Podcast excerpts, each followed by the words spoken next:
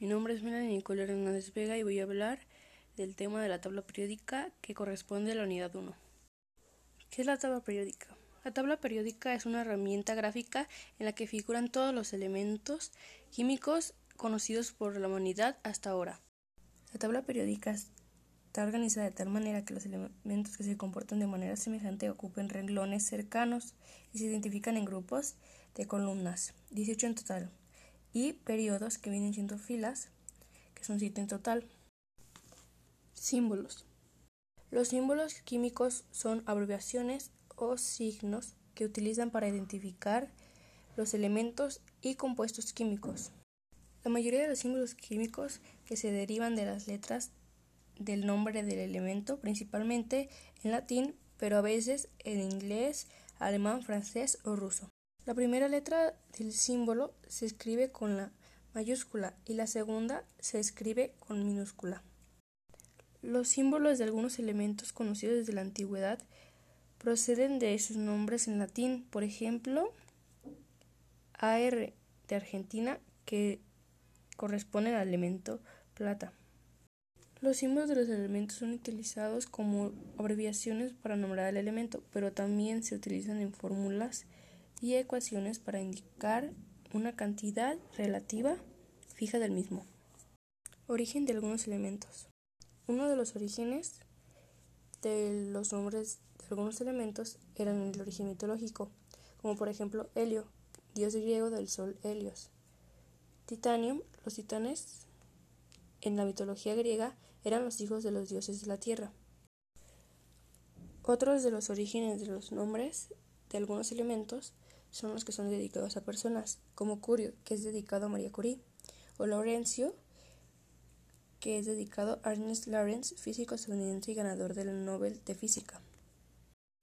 Otros son procedentes de lugares, como Germanio, de Germania, la palabra en latín para designar a Alemania, o Europio, a Europa, o Americio, proveniente del continente de América. También hay algunos que son referencias a colores, como cromo, de la palabra griega croma, color, o radio, del griego rudus, rosa. Valencia o estado de oxidación. En química hablamos de valencia para referirnos al número de electrones que un átomo de un elemento determinado posee en su último nivel de energía, es decir, en su órbita más externa.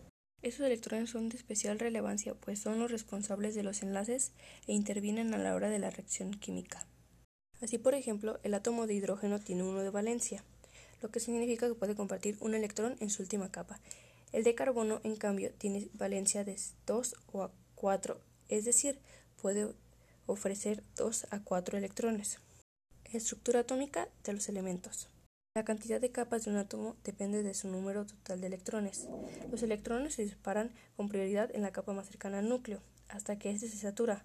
Quiere decir que alcanza su máximo número de electrones.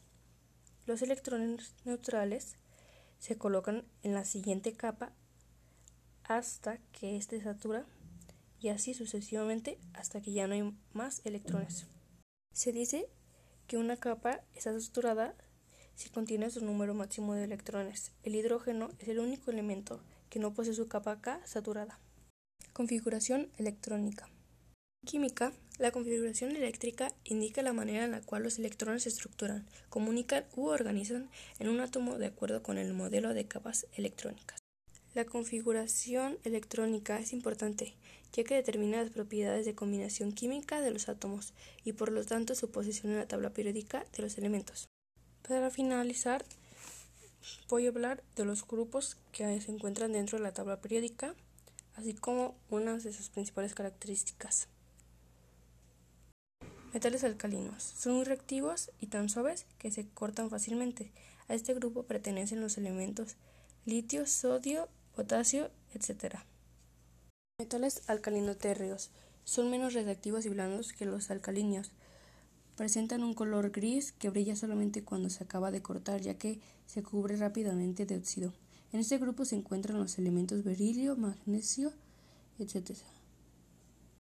Son metales duros con puntos de fusión y ebullición más elevados que los alcalinoterrios y los alcalinos.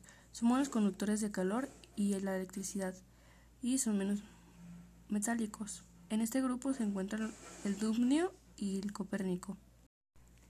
Familia del boro. Es un metaloide con alto punto de fusión y pocas propiedades metálicas. No se presentan en la naturaleza como tal. En este grupo se encuentran el galio y el indio. Familia del carbono. Se puede encontrar en la naturaleza en diferentes formas alotrópicas. La familia del carbono está conformada por el carbono, el silicio, el germanio, etc. Familia del oxígeno. Gas vital para todos los seres vivos aeróbicos. Está conformado por elementos como oxígeno, azufre, etc. Familia del nitrógeno. El gas más abundante de la atmósfera y elemento presente de proteína. En esta familia se encuentra el polonio y el fósforo, entre otros más. Halógenos. Está formado por los elementos cloro y flúor gaseosos en condiciones normales. Además, está formado del bromo, que es líquido a temperaturas ambientes, y el yodo y el astato, que son sólidos. Gases nobles. Los gases nobles presentan reactividad química baja. Los gases nobles son el helio, neón, argón, entre otros.